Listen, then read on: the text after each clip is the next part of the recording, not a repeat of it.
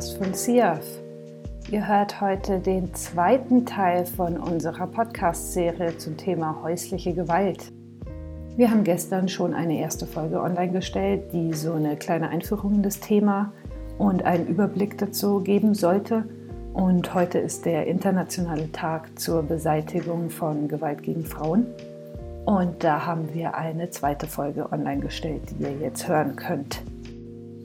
Ich heiße Jessica und ich habe wieder mit den Mitarbeiterinnen von SIAF gesprochen. Nochmal kurz zur Erinnerung, das sind die hier. Mein Name ist Susanne Otter. Ich bin Jelena Stanilov. Mein Name ist Roswitha Zirngiebel. Ich bin die Michaela Theis. Alle vier arbeiten als Beraterinnen für SIAF e.V. SIAF ist eine Beratungsstelle von Frauen für Frauen in München in der Sedanstraße. Aber weil heute ein besonderer Tag ist, habe ich nicht nur mit den Beraterinnen von SIAF gesprochen, sondern auch mit der Polizei. Wenn ihr die erste Folge noch nicht kennt, dann empfehle ich euch natürlich, die zuerst anzuhören. Dann ist es vielleicht angenehmer, hier zuzuhören. Das Ziel von der Folge heute ist es, Menschen und vor allem Frauen, die von Gewalt betroffen sind, ein paar konkrete Hinweise zu geben, wir sprechen über die Hilfelandschaft hier in München, also welche Einrichtungen und Anlaufstellen es gibt und über die Fragen, wie Betroffene beraten werden und welche Möglichkeiten es gibt, um aus der Gewalt rauszukommen, also auch rechtliche Möglichkeiten. Außerdem war uns wichtig, auch Angehörigen ein paar Ideen mitzugeben, wie man mit dem Thema umgeht. Ihr seht also, wir haben viel vor, deshalb fange ich gleich an. Erstmal hat mich natürlich interessiert, welche Erfahrungen die CIAF-Mitarbeiterinnen mit dem Thema gemacht haben und wie man sich das eigentlich vorstellen kann, die Beratung von einer Frau, die von Gewalt betroffen ist. Ich glaube, die Erfahrungen kommen in erster Linie durch die Gespräche. Ich höre immer wieder in meinen Beratungen, äh, die Frauen sprechen das Thema an, nicht direkt die deuten das an und die wissen nicht genau, dass das so genannt wird. Erfahrungsgemäß kommen die Frauen nicht primär zu uns, die äh, eine Gewalterfahrung erlebt und durchlitten haben und dann, und dann deshalb sie aufsuchen.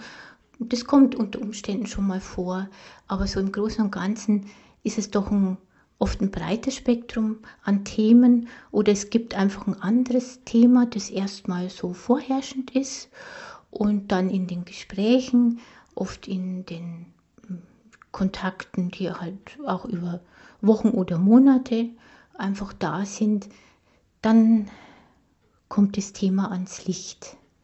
Und es ist oft so eine Vertrauensthematik und eine Vertrauensarbeit, die erstmal stattfindet. Erstmal ist es sehr, sehr wichtig zuzuhören, Fragen äh, zu stellen, nachfragen, äh, worum es tatsächlich geht. Die Frauen kommen nicht direkt und sagen, ich habe Gewalt erlebt, sondern erzählen, mir geht's schlecht, ich kann nicht mehr. Äh, ich fühle mich schwach, ich bin psychisch belastet, ich habe Depressionen, ich kann nicht mehr schlafen das Thema kommt auch nicht am Anfang. Die Frau sucht nach einer Wohnung oder sie erzählt, ich habe kein Geld mehr. Und wichtig ist dann ähm, gemeinsam mit der Frau zu schauen, was sie braucht. Sie braucht Zeit, äh, um all das zu verstehen. Also die Frauen, die, die ich in der Beratung habe, die sind ja jetzt schon häufig auch schon ich sag mal im Schnitt eher über 30 oder eher 40 äh, plus minus 10 so ganz grob und die, die kennen das schon länger. Und die kennen das ja auch nicht nur von sich, sondern aus meiner Erfahrung auch schon von der Mutter. Und das sind Sachen, die man dann eigentlich, ähm, die, die muss man fast therapeutisch bearbeiten. Also es ist mal wichtig, zu klären, in welcher Situation ist die Frau, wie akut ist die Lage, die Bedrohungssituation, welche Form der Gewalt, sage ich mal, liegt vor. Ist es dieses subtil Schleichende? Also da gibt es ja sehr subtile Formen der Gewalt, die sehr schleichend auftauchen, gerade in Partnerschaften, sich dann erst nach einer Zeit zeigen oder eben dann äh, dramatische Übergriffe äh, psychische, physische Gewalt, wo es dann darum geht, wirklich ganz akut sich Hilfe zu holen oder wirklich akut ins, also äh, ganz schnell ins Handeln zu kommen, also die Frau zu bestärken. Dahingehend, dass, dass sie weiß, dass das nicht in Ordnung ist, dass das kein Zustand ist, an den, den, den man sich gewöhnt oder so. Also dass, dass das wirklich wichtig ist, dass sie sich wehrt, dass es nicht in Ordnung ist und, und dass es Hilfe gibt, auch mal zu sortieren, was, was gibt es denn da für Möglichkeiten, welche Unterstützungsangebote gibt es. Das hören wir uns jetzt mal ein bisschen genauer an, um das zu sortieren. Welche Schutzmöglichkeiten gibt es denn? Also wenn ich ähm, mit meinem Partner in meiner Wohnung lebe und es kommt oder in der gemeinsamen Wohnung lebe und da kommt es zu Gewalt, ist häufig zum Beispiel so eine Frage, ja, aber wir wohnen ja zusammen, da kann ich ja nichts machen und der ist ja auch da. Ähm, dann ist immer, ist immer die Frage, wird die Polizei eingeschaltet? Dann gibt es ja die Möglichkeit, dass der sich da nicht mehr nähern darf. Ja? Der darf da dann nicht mehr wohnen da muss man dann natürlich dafür sorgen, dass irgendwie ein Schlüssel auch ausgetauscht wird und so weiter. Ähm, und da ist immer, wenn es in der eigenen Wohnung passiert, was ist eine Schutzmöglichkeit, die Polizei zu rufen. Ähm, wenn man es ganz niedrigschwellig ansetzt, dass man irgendwie guckt, dass für bestimmte Situationen nehme ich noch jemand mit in die Wohnung rein habe ich da eine Freundin, ist da noch meine Mutter. Ähm, in der Regel verhält sich ein Täter anders, wenn eine dritte Person mit dabei ist. Also das kann, das kann hilfreich sein. Aber das ist für mich echt nur so ein, das ist echt ein Notnagel für eine kurze Zeit. Das kann man mal in der Not nutzen, aber nie dauerhaft. Wenn ich quasi die ganze Zeit nur noch meine Freundin mit reinhole oder den Bruder des äh, schlagenden Mannes, dann mag das für einmal okay sein, aber jede Woche, wenn es irgendwas Kniffliges zu besprechen gibt, dass der mir keins drüber haut, das geht nicht. Aber das kann so eine Möglichkeit sein, jemand Dritten noch mit reinzunehmen.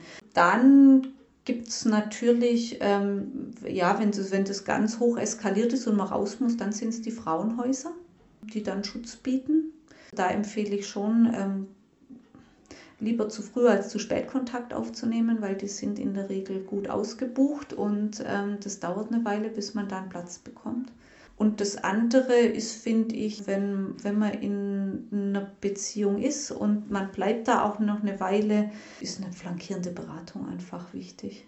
Also auf jeden Fall in München sind die, also häusliche, sprich äh, Partnerschaftsgewalt heißt Frauen helfen Frauen oder die Frauenhilfe und der Frauennotruf. Aber da kann man auch unkompliziert, kostenlos anrufen und wird da genauso, äh, sage ich mal, die Informationen bekommen, Stabilisierung bekommen, wo es ihm dann weitergehen kann. Ja. Von diesen Stellen habe ich euch nochmal die Telefonnummern aufgeschrieben. Wenn ihr hier auf den Titel von der Folge klickt und dann runterscrollt, dann kommt ihr dahin. Da stehen die Namen und die Telefonnummern von den ganzen Stellen, sowohl die, die die Jelena jetzt erwähnt hat, als auch alle anderen, die wir im Laufe der Folge erwähnen. Es gibt auch für Männer Anlaufstellen, das ist dann MIM. Äh, da können gewaltbetroffene Männer hin, aber auch äh, Männer, die Gewalt ausüben. Denn es ist da auch wichtig zu sagen, da sind die unterschiedlich. Die einen sind einfach ähm, schwer kontrollierbar und wirklich hoch gewalttätig. Andere Männer, sage ich mal, haben das Potenzial oder es passiert einmalig oder die bemerken eine Tendenz, aber möchten das natürlich bei sich bearbeiten. Und da gibt es eben diese Stelle MIM auch in München. Ja. Bei Frauen, wo das wirklich akut ist, gebe ich auch erstmal Frauenhaustelefonnummern weiter. Dann sage ich schon immer, also bevor irgendwas wirklich, wirklich Schlimmes passiert, rufen Sie bitte die Polizei an. Und das ist wichtig, das zu sagen. Ähm, und dass das, diese Möglichkeit gibt Und ähm, das ist einfach, weil, weil wirklich dieses Hilflose, ja, aber ich kann doch eh nichts machen. Doch, kann man. Und was ich sagen kann, ist, dass die Polizisten, diejenigen, die vor Ort kommen, gut geschult sind. Man kann die vertrauen. Die werden auch unterscheiden können. Zuerst können deeskalierend das ganze Geschehen.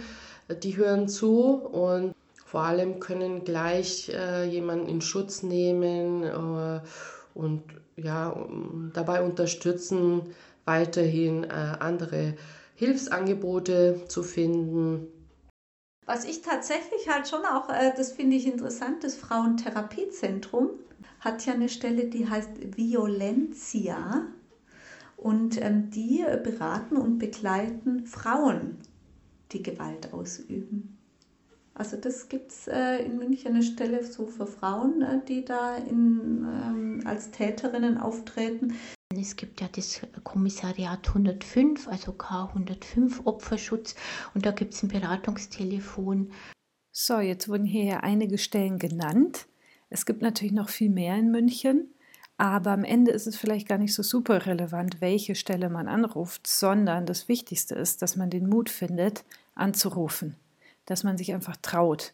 Das Schlimmste, was einem passieren kann, ist, dass die dann sagen, das ist nicht unsere Expertise, aber ich gebe Ihnen da mal die Nummer von dieser Stelle, die kennen sich da super aus. Weil die ganzen Stellen in München sind ja auch super vernetzt miteinander und können dann weiter vermitteln. Das heißt, im Zweifelsfall immer einfach mal anrufen. Also ich empfehle das immer, weil tatsächlich man selber ist ja da häufig das erste Mal in der Situation und die Fachstellen, die erleben das ja leider täglich.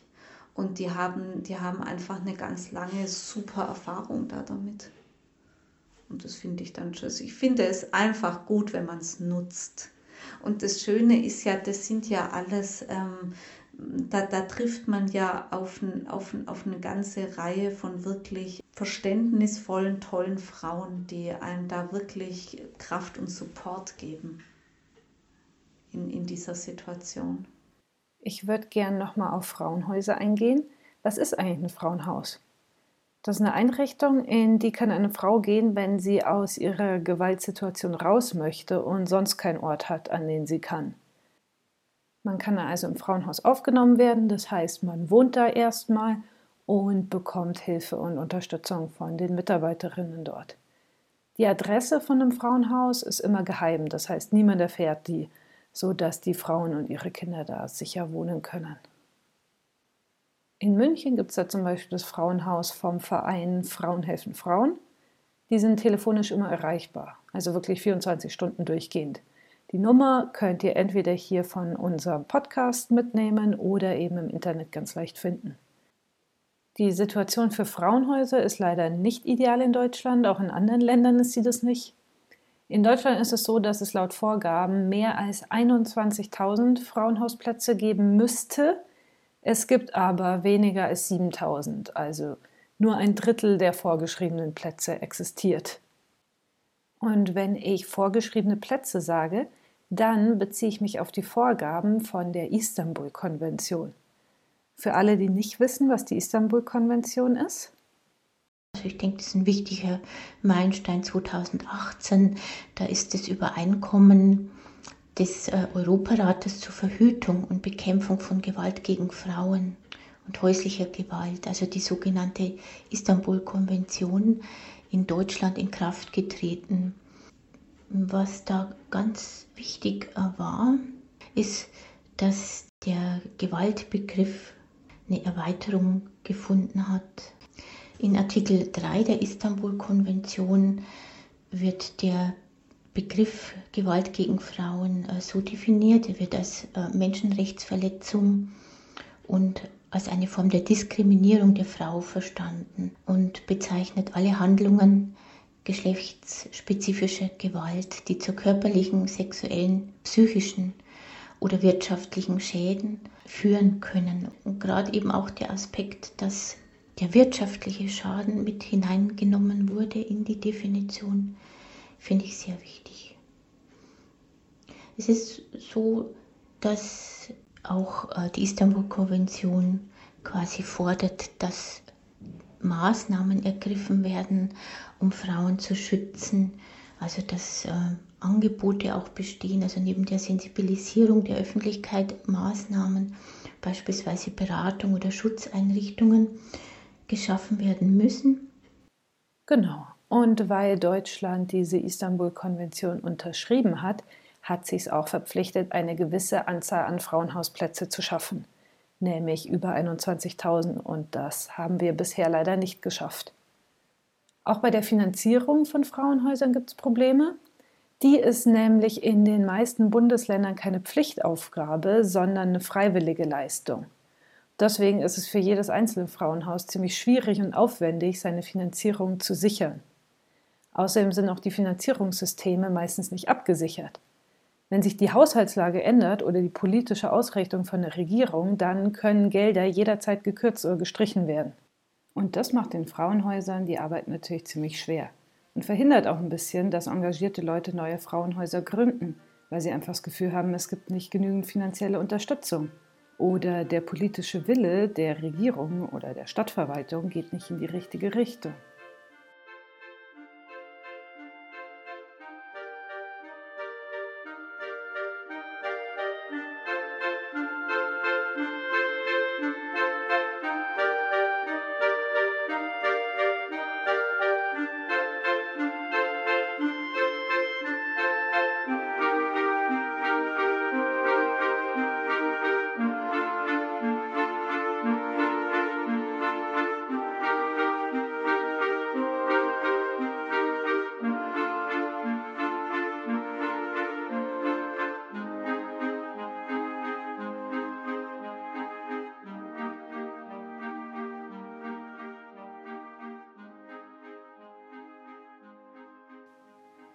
Laufe von dieser Folge ist jetzt schon öfter ein Wort gefallen.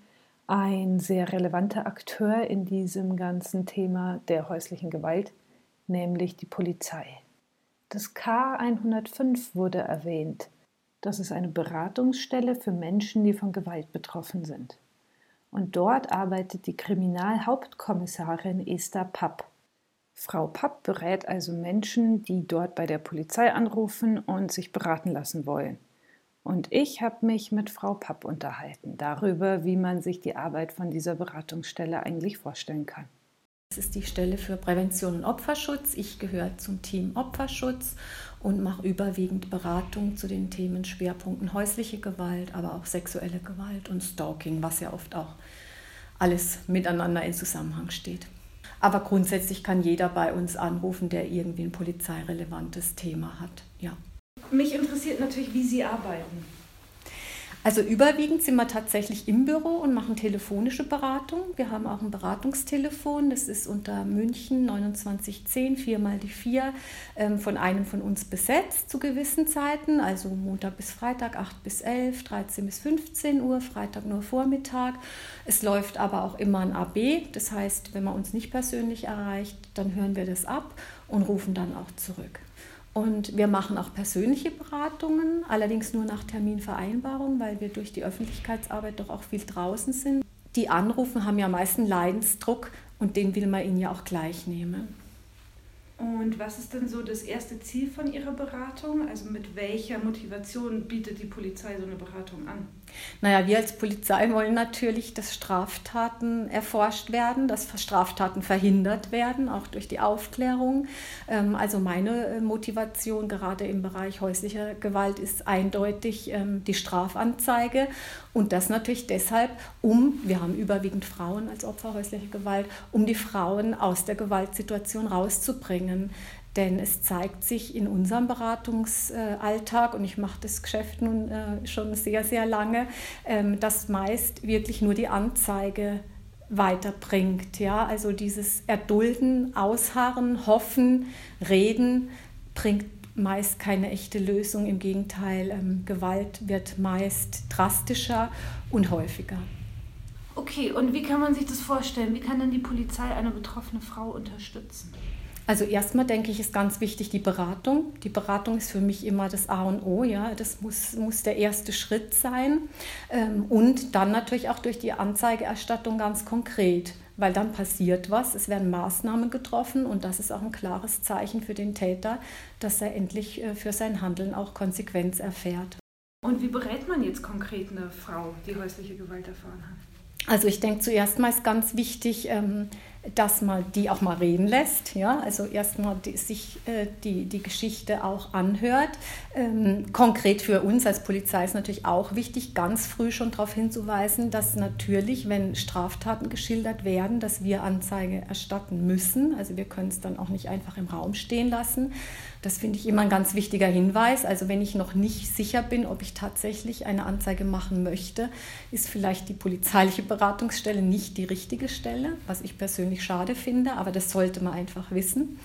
Also erstmal höre ich mir das Problem, die Geschichte an und dann versuche ich wirklich ganz konkret für diesen einzelnen Fall eine Lösung zu finden. Was ist jetzt akut wirklich machbar und, und auch leistbar? Also auch nichts, ähm, keine Ziele setzen, die die Frau nicht erreichen kann, weil es rufen ja schon oft Frauen an, die sich sehr hilflos fühlen, ja, die auch ähm, alleine vielleicht keine so großen oder so viele Schritte auf einmal gehen können. Wir haben ja in, in München und, und Landkreis immer so circa 3000 Fälle, 2900 Fälle häuslicher Gewalt äh, jährlich. Ähm, wir haben überwiegend Frauen am Telefon, die schon angezeigt haben. Das liegt aber auch daran, dass wir in München das Münchner Unterstützungsmodell gegen häusliche Gewalt haben. Das ist ein Projekt der Polizei mit nicht polizeilichen Beratungsstellen. Also wir teilen uns die Beratungsarbeit. Das heißt, wenn in München jemand Opfer häuslicher Gewalt wird, dann erfolgt binnen drei Tagen ein proaktives Beratungsangebot. Und dadurch haben wir natürlich in der Masse äh, Menschen am Telefon, die häusliche Gewalt ähm, angezeigt haben oder jemand anders hat die Polizei gerufen. Also die Polizei weiß schon von der häuslichen Gewalt, aber am Beratungstelefon kommen durchaus ähm, auch Anrufe von Frauen, die noch nicht angezeigt haben und einfach erstmal wissen äh, wollen, wie ist der Weg, was passiert, wenn ich Anzeige mache, brauche ich Beweismittel. Also Fragen, die die, die Frau dann einfach bewegen. Ja. Sie haben jetzt schon das MUM erwähnt, aber was sind sonst Stellen, wohin die Polizei verweist? An unsere MUM-Partner verweisen wir sehr gern, weil wir kennen uns alle gut und wissen, wie wir arbeiten. Ähm, ansonsten verweise ich auch sehr gerne an den Weißen Ring, ähm, weil das eine Stelle ist, die einfach den Opfern auch ganz konkret unter die Arme greift. Wie muss man sich denn jetzt so den klassischen Eingriff der Polizei vorstellen? Eine Person greift zum Telefon und ruft die Polizei an und was passiert dann? Genau, also machen wir so den, den klassischen Fall.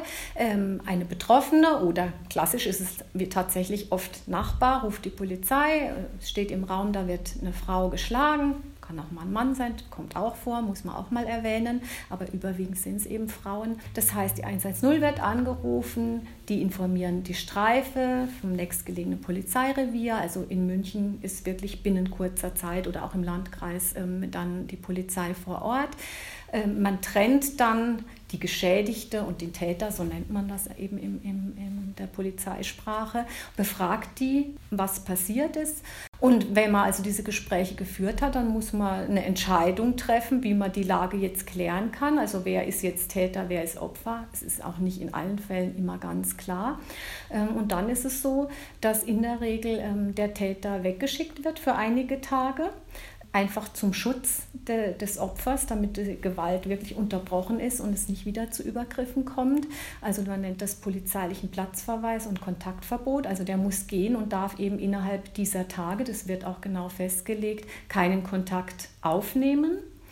Ähm, dann ist es so, wenn jetzt weitere Maßnahmen zu treffen sind, wie jetzt Untersuchungen und ähnliches, wird das auch gemacht. Wir als Beratungsstelle nehmen dann innerhalb von drei Tagen eben auch Kontakt ähm, mit dem Opfer auf. Das finde ich auch ganz wichtig, dass man proaktiv auf die zugeht. Ähm, die Kollegen draußen händigen äh, den Betroffenen auch ein Kärtchen aus, äh, wo wir draufstehen und die MUM-Partner draufstehen und auch die Adresse vom Amtsgericht. Finde ich auch ganz wichtig, weil ich denke, die Frau, die bleibt da in einer, in einer richtig explosiven Situation dann allein zurück.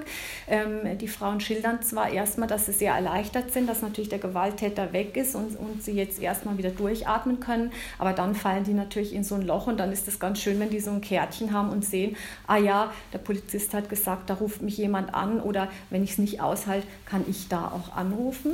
Genau, dann kommen wir mit dem Beratungsangebot und entscheiden halt dann ähm, von Fall Fall zu Fall, was die Frau auch braucht, wie viel Unterstützung und Hilfe sie braucht, ob wir es alleine leisten können oder ob wir eben äh, andere Beratungsstellen noch ins Boot holen, ob wir sie zum Amtsgericht schicken, ob wir sagen, es ist zu empfehlen, dass sie sich ein gerichtliches Kontaktverbot holt oder auch die Wohnungszuweisung zusätzlich. Also sie kann sich ja für sechs Monate die, die Wohnung auch zuweisen lassen und eben das, das gerichtliche Kontaktverbot bedeutet ja auch, in der Regel für sechs Monate darf der Täter keinen Kontakt aufnehmen. Also das, das wäre so jetzt der klassische Ablauf. Ähm, diese Anzeige, die die Streifenpolizisten äh, draußen aufnehmen, geht dann weiter an ein Kommissariat, das extra gegründet wurde ähm, für diese Delikte.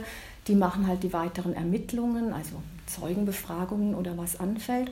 Und dann geht das Ganze zur Staatsanwaltschaft und die Staatsanwaltschaft entscheidet dann, wie es weitergeht, ob es halt zum Verfahren kommt oder nicht. Und prüft die rechtlichen Möglichkeiten. Wenn wir natürlich sehr schwerwiegende Fälle haben, wo auch ähm, Verbrechenstatbestände zu prüfen sind, wie jetzt Vergewaltigung ähm, oder ähnliches, dann wird natürlich auch geprüft, ob wir Haftgründe haben und dann kann natürlich ein Täter ähm, eben auch gleich festgenommen werden oder wenn sich der Täter jetzt ähm, vor Ort unglaublich aufführt, vielleicht die Beamten angreift oder zu erwarten ist, dass er sich nicht an äh, den polizeilichen Platzverweis halten wird, dann könnte man ihn eben auch erstmal in Gewahrsam nehmen. Also das ist jetzt so ganz klassisch und grob mal das Muster, aber jeder Fall ist natürlich sehr individuell und, und das fordert natürlich die Kollegen draußen, dass die dann auch prüfen, was jetzt angemessen ist. Da gibt es ja Unterschiede zwischen strafrechtlichen Maßnahmen und zivilrechtlichen. Wie kann man sich das so vorstellen? Also der strafrechtliche Part, das ist alles, was die Straftaten betrifft, wie was haben wir bei der häuslichen Gewalt, meist Körperverletzungen, Bedrohungen, Nötigung, Beleidigungen. Und das heißt, das sind Straftaten, die im StGB auch geregelt sind. Darum kümmert sich die Polizei. In, in den Fällen häuslicher Gewalt trifft es aber meist dann auch auf Zivilrecht, weil das gerichtliche Kontaktverbot und diese Wohnungszuweisung, äh, was man beim Amtsgericht beantragen kann, das ist Zivilrecht. Und es überschneidet sich so ein bisschen, weil wenn ein Richter diesen Beschluss erlässt, und der Täter verstößt dagegen, kommen wir aber wieder ins Strafrecht, weil er damit erneut eine Straftat begeht. Also das, das vermischt sich so ein bisschen und das versuche ich zum Beispiel auch immer ähm, den Betroffenen am Telefon ein bisschen zu erläutern, ähm, dass die auch wissen, sie müssen das nicht dann der Polizei nur mitteilen, wenn der wieder in Erscheinung tritt, sondern auch im Gericht. Das, das kann natürlich ein Laie auch nicht wissen. Da braucht er einfach ähm, Beratung. Okay, ähm, was muss ich dann bedenken, wenn ich mir als Betroffene überlege, ich möchte jetzt eine Strafanzeige stellen? Oder ich möchte eben keine Strafanzeige stellen. Genau. Also wenn ich keine Strafanzeige stellen möchte, sollte ich nicht zur Polizei gehen. Das, das hört sich jetzt vielleicht ein bisschen dämlich an, aber äh, das ist ganz wichtig, weil wenn ich zur Polizei gehe und konkret von Straftaten berichte, dann kann die Polizei nicht einfach sagen, ach, das ist zwar jetzt alles nicht so schön, aber da machen wir halt nichts, wenn sie nicht wollen. Sondern es gibt einfach Delikte, und das sind die meisten Delikte, da muss die Polizei etwas unternehmen. Und das heißt, ich kann jetzt nicht hingehen und frei erzählen, dass ich geschlagen worden bin und sage dann aber, oh, das ist zwar alles ganz schlimm, aber ich wollte es halt nur mal mitteilen. Also die Polizei muss dann einfach was unternehmen. Also das sollte ich wissen, wenn ich der Polizei konkret Straftaten schilder, dann muss ich damit rechnen, ähm, dass eben unter Umständen Ermittlungen geführt werden. Ähm, ich muss auch wissen, dass ich eine Anzeige, die ich vielleicht dann doch mit Überzeugung mache, dass ich die nicht mehr zurücknehmen kann. Das ist nämlich eine ganz häufige Frage. Oder ähm, viele Frauen sagen dann auch in der Beratung nach den drei Tagen, also die Polizei war da, der Täter ist weggeschickt, dann, dann rufen wir die an und dann sagen viele, naja, eigentlich ähm, liebe ich den ja noch und möchte den auch wieder aufnehmen, jetzt möchte ich diese Anzeige zurücknehmen. Das ist nicht möglich. Also man kann den Strafantrag zurücknehmen, sofern man ihn gestellt hat, ähm, aber die Anzeige selbst, die kann die Polizei nicht einfach in Schredder schmeißen. Also das heißt, die geht auf jeden Fall zur Staatsanwaltschaft und nur der Staatsanwalt ähm, kann das dann einstellen, dass dann nicht mehr ermittelt wird. Ansonsten, wenn ich mit dem Gedanken spiele, ähm, jetzt zum Beispiel die häusliche Gewalt eben anzuzeigen, wäre es schon gut, wenn ich vielleicht dokumentiert habe, was passiert ist, bei der häuslichen Gewalt haben wir das ja leider sehr häufig, dass das schon lange geht, äh, diese Vorfälle. Also da gab es nicht nur eine häusliche Gewalt, da gab es schon mehr. Oft ist es auch eine Entwicklung. Es hat mit Beleidigungen angefangen, dann wird mal geschubst, dann wird geschlagen, dann wird getreten. Also ist es schon mal gut, wenn ich, wenn ich so eine Art Tagebuch führe oder auch Zeugen benennen kann. Das können auch Zeugen vom Hörensagen sein. Ich habe das damals meiner besten Freundin erzählt, als Beispiel. Ähm, ja, wenn ich sowas sammle und dann mitnehme oder auch wenn ich vorhabe, tatsächlich ähm, die Wohnung zu verlassen, also wenn ich sage, jetzt ist genug, jetzt mache ich Anzeige, jetzt gehe ich, dass ich auch dran denke, die wichtigsten Dinge mitzunehmen, also Ausweis, auch von den Kindern, Ausweis, Papiere, ähm, was ich halt brauche, um, um, jetzt die nächste Zeit zumindest ähm, mich ähm, ja, über Wasser zu halten, auch Geld vielleicht und, und so weiter. Also das empfehlen wir schon Frauen, die noch nicht so richtig anzeigebereit sind, wo wir aber schon vermuten, da könnte eine häusliche Gewalt sein. Ähm, da sagt man dann schon, naja, dann packen Sie sich doch schon mal so ein Täschchen und wenn, wenn dann doch die Gewalt eintritt, die ja jetzt noch nicht stattgefunden hat, ähm, dann ähm, haben sie wenigstens ein bisschen was vorbereitet. Also ich denke, das, das ist schon ganz hilfreich. Ist dann auch wieder gut, wenn man gerichtliches ähm, Kontaktverbot beantragt, weil natürlich bei der Rechtsantragsstelle, die wollen auch ein paar Fakten, was wann passiert ist. Und wenn man das dokumentiert hat, ist es auch ein bisschen einfacher. Und es ist dann auch bei der Vernehmung etwas angenehmer, weil die Vernehmung natürlich nicht so lang dauert, wenn ich schon so ein bisschen ähm, was vorbereitet habe. Was glauben Sie, kann denn die Polizei tun, damit das Thema der häuslichen Gewalt ernster genommen wird in der Gesellschaft? Ja, ich denke, die Polizei äh, kann Öffentlichkeitsarbeit machen. Also ich sehe da ähm, unsere Hauptaufgabe und das, das machen wir auch viel. Ähm, ich habe zum Beispiel auch angefangen vor etwa drei Jahren in Berufsschulen zu gehen ähm, und, und bei jungen Leuten Vorträge zum Thema zu halten. Ja. Ich denke, Aufklärung ist das A und O, ja, dass erstens jeder weiß, häusliche Gewalt kommt ständig und überall vor. Weil das ist ja leider noch so, dass auch die Betroffenen immer denken, oh, bei allen anderen ist die Welt in Ordnung, nur ich krieg's nicht auf die Reihe, dass bei meiner Familie läuft. Ja, die geben sich ja immer die Schuld. Also erstmal, dass man, dass man sagt, nee, das ist äh, kein Tabuthema, das betrifft wirklich sehr, sehr viele Menschen. Und dann auch ähm, finde ich super wichtig, aufzuzeigen, dass man es nicht hinnehmen muss, ja, und nicht hinnehmen sollte, weil es von selbst in der Regel nicht aufhören wird. Also ich denke, da können wir ähm, bewegen. Gibt es denn noch was, wo Sie sagen, das würde ich gerne der Welt noch mitgeben? Was würde ich der Welt gerne noch mitgeben? Also ich persönlich möchte der Welt immer mitgeben oder den Frauen mitgeben, dass sie bitte aktiv werden und Gewalt nicht erdulden, weil ich einfach auch in der Zeit, als ich als Ermittlerin häusliche Gewalt bearbeitet habe, so oft diese Sätze gehört habe, ähm, ich halte es noch aus, ähm, die, ich warte noch, bis die Kinder groß sind und ähm, wenn die und die Probleme erstmal erledigt sind, dann ähm, schlägt mich mein Mann vielleicht nicht mehr. Und ich muss sagen, das hat sich in all den Jahren gezeigt, dass es von selbst in der Regel nicht aufhört. Also das sind die wenigsten Fälle. Und mir tut das einfach so leid, dass sehr viele Frauen ausharren in der Hoffnung, dass die Gewalt einfach aufhört. Und das tut sie nicht. Und oft wird es auch richtig, richtig gefährlich für die Frauen. Ja. Deswegen ähm, denke ich immer, ähm, man kann das nicht akzeptieren.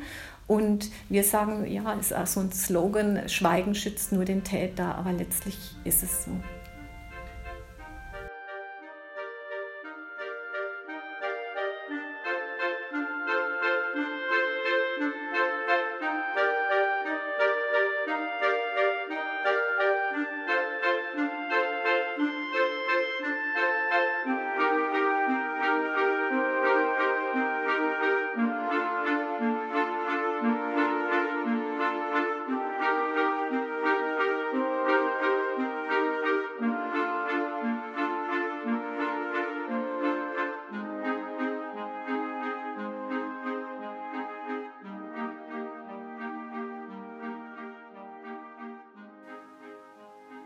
Sprechen wir noch ein bisschen über die Situation von betroffenen Frauen. Was kann man darüber denn sagen? Grundsätzlich ist es so, ob eine Frau von ihrem Partner misshandelt wird, ist eine Frage, die nur die betroffene Frau selbst entscheiden kann. Also sie ist diejenige, die das Problem hat oder eben nicht hat und damit ist sie diejenige, die Gewalt definiert. Nur wenn man quasi diese grundsätzliche Haltung an den Tag legt, dann kann man davon ausgehen, dass das Recht der Frau auf Selbstbestimmung geschützt werden kann. Jetzt haben wir öfter gehört, dass Gewalt nicht einfach nur physische Gewalt ist, sondern dass es um eine ganze Lebenssituation geht.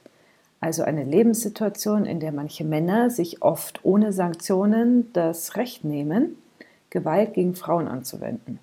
Und eine Situation, in der Frauen diese Gewalt erdulden und eine Gesellschaft, die dieses hierarchische Geschlechterverhältnis immer wieder neu so zementiert.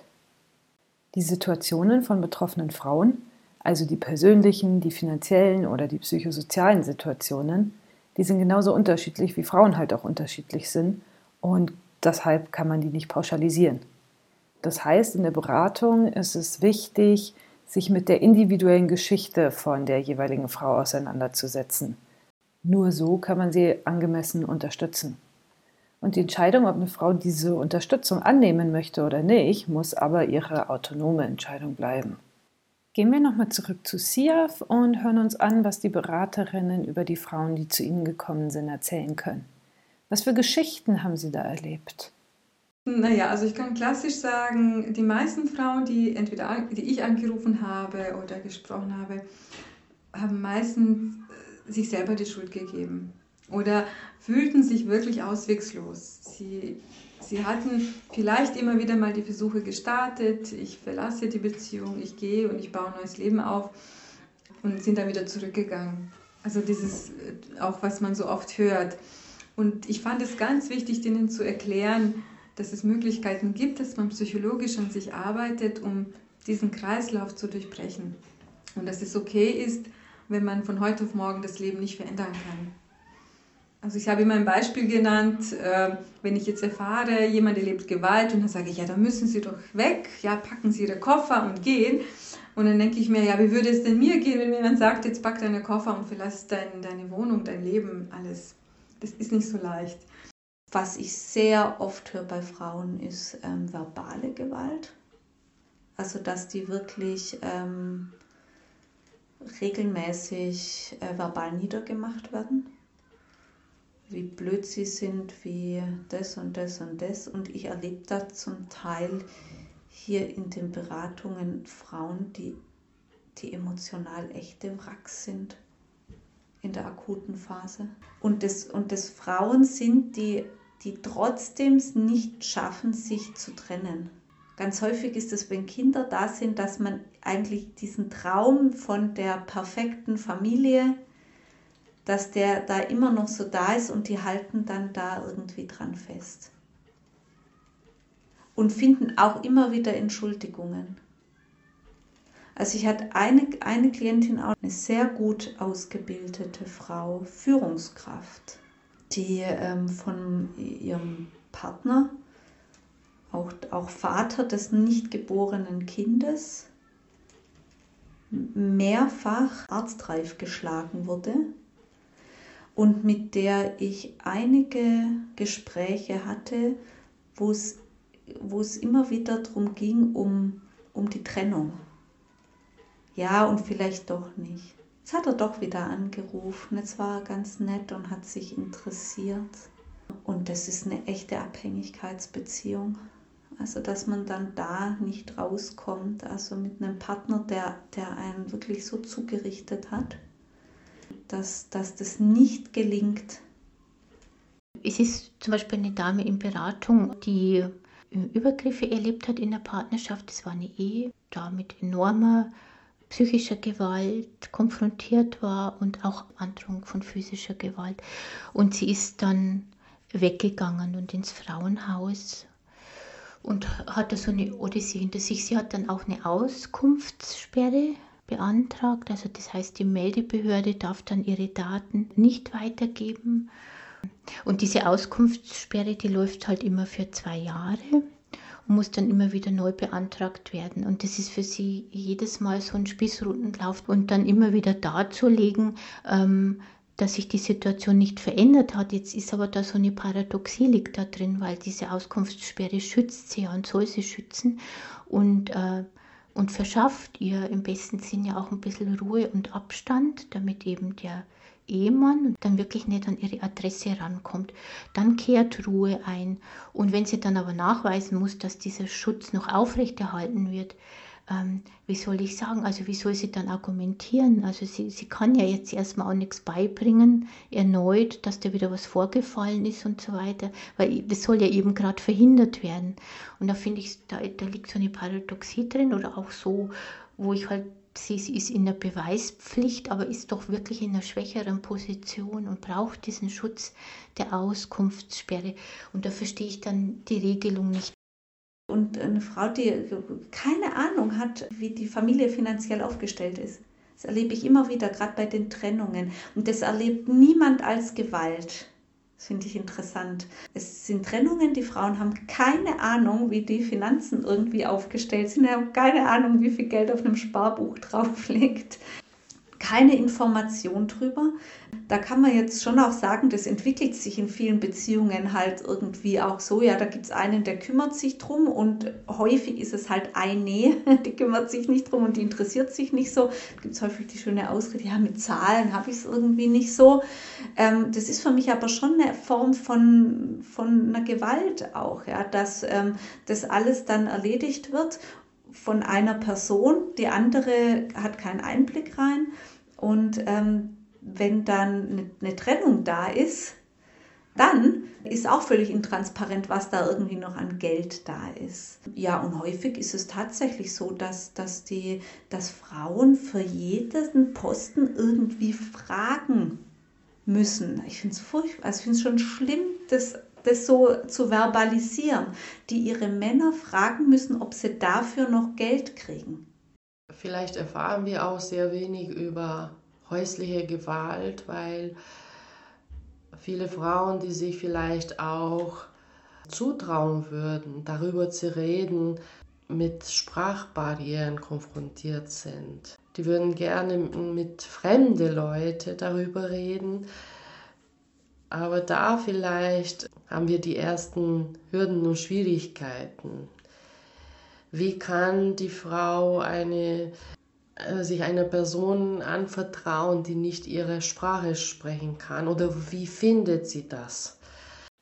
Die gute Nachricht, es gibt Einrichtungen, die in verschiedenen Sprachen beraten. Zum Beispiel hier in München ist es die Frauenhilfe, die bietet Beratung mit Dolmetscherinnen an.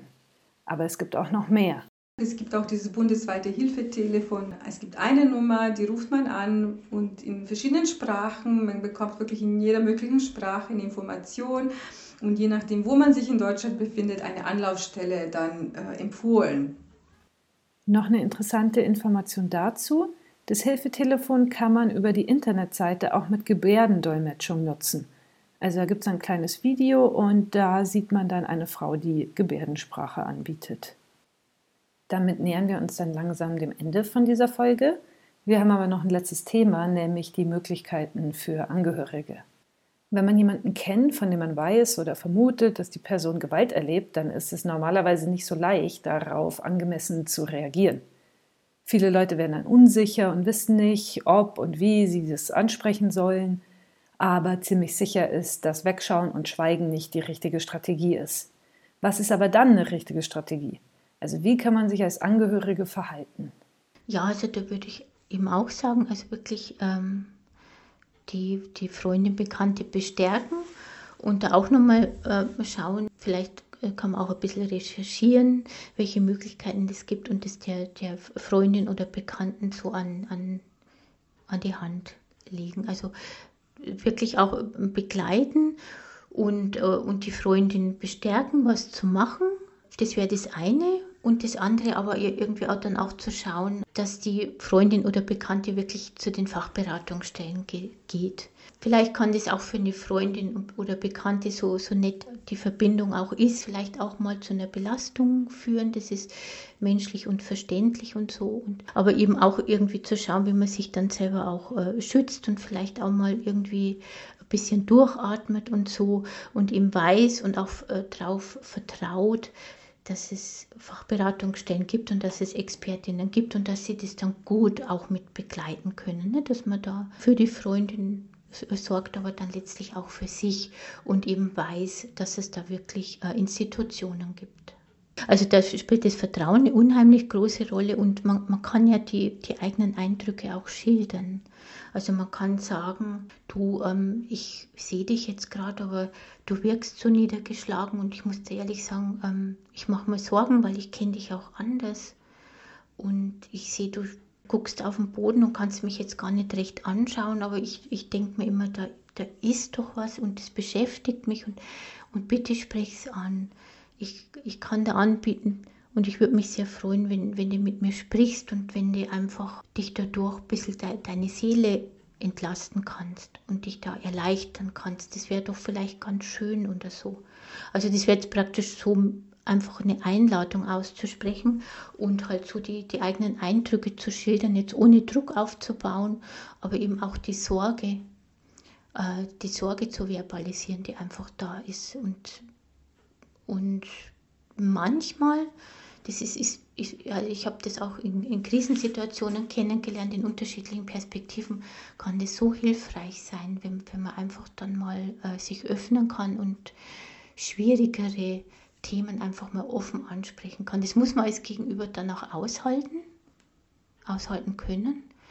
Darum kann ich mir durchaus auch vorstellen, wenn, wenn jemand zuhört und eine Bekannte oder Freundin hat, die da betroffen ist, dass natürlich selbstverständlich auch jemand, der das jetzt sieht und begleitet als Freundin, auch äh, zur Beratung kommen kann, um das ein bisschen zu verarbeiten.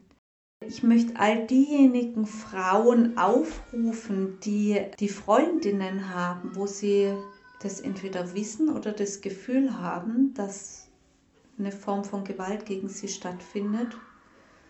Und ich möchte diese Frauen ermutigen, nicht wegzugucken, sondern interessiert, neugierig und feinfühlig nachzufragen und ihre Freundinnen so zu unterstützen, weil die Tendenz ist eben auch wegzugucken. Und ich glaube, man darf nicht poltrig hingucken, das erfordert wirklich ein Fingerspitzengefühl wegen dem Schambehafteten, ja, dass auch eine Freundin sich da öffnen kann. Aber ich glaube, es hilft nichts, als Freundin wegzugucken. Das hilft überhaupt nichts.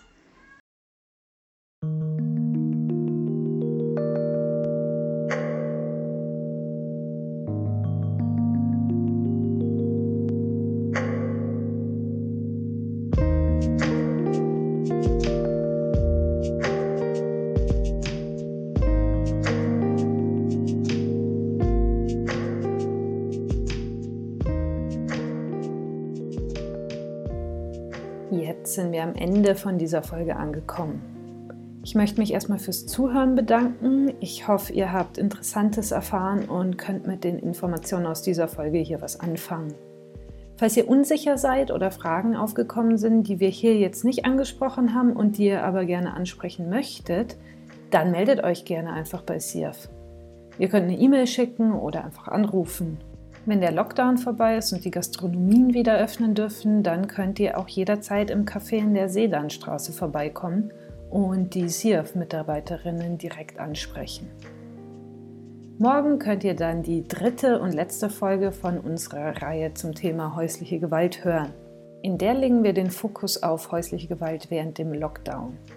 Ich spreche wieder mit den Mitarbeiterinnen von CIAF über den Zusammenhang von Corona, Ausgangsbeschränkungen und häuslicher Gewalt.